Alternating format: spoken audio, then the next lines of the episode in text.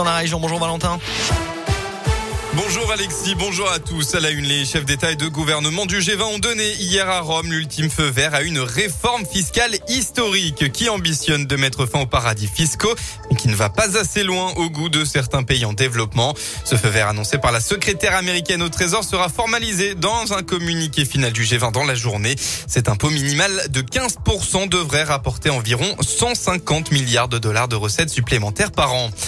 Et retour sur ce tragique accident qui a eu lieu vendredi soir dans le Nord-Isère où deux personnes ont été retrouvées carbonisées dans leurs voitures respectives. L'enquête se poursuit et d'après les informations du Dauphiné libéré, les deux victimes seraient deux hommes âgés d'une soixantaine d'années.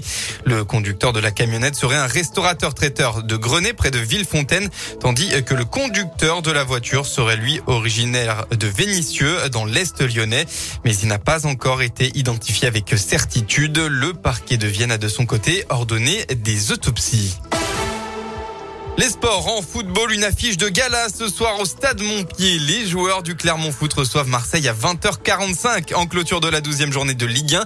Eh bien, c'est la première fois que les Auvergnats sont programmés en prime time depuis leur montée en Ligue 1 et l'engouement populaire est évident en ville puisque le match se jouera à guichet fermé que de nombreux supporters n'ont pas pu avoir de place. Côté pelouse, les Clermontois 14e du classement ne sont évidemment pas favoris face à des Marseillais qui sont 4e et qui veulent retrouver la victoire après deux matchs nuls.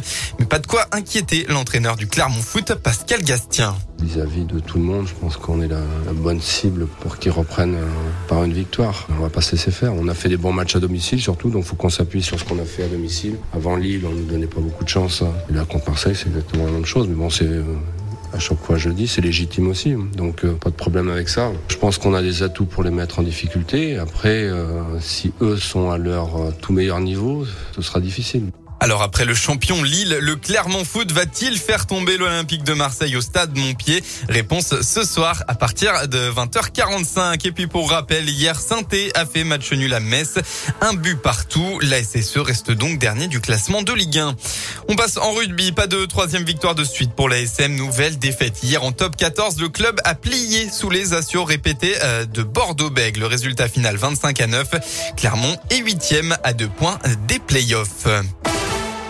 On passe enfin à la météo dans la région ce dimanche d'Halloween. Et eh bien quelques pluies ce matin dans l'Ain. Mais bonne nouvelle pour la tournée des bonbons. Les éclaircies seront présentes partout en Auvergne-Rhône-Alpes dans l'après-midi. Avec tout de même des rafales de vent attendues. Hein, attention jusqu'à 70 km heure dans la Loire par exemple. Retour ensuite des nuages et de la pluie en début de soirée. Côté Mercure, eh bien il va faire bon. Vous aurez au maximum de la journée entre 17 et 20 degrés.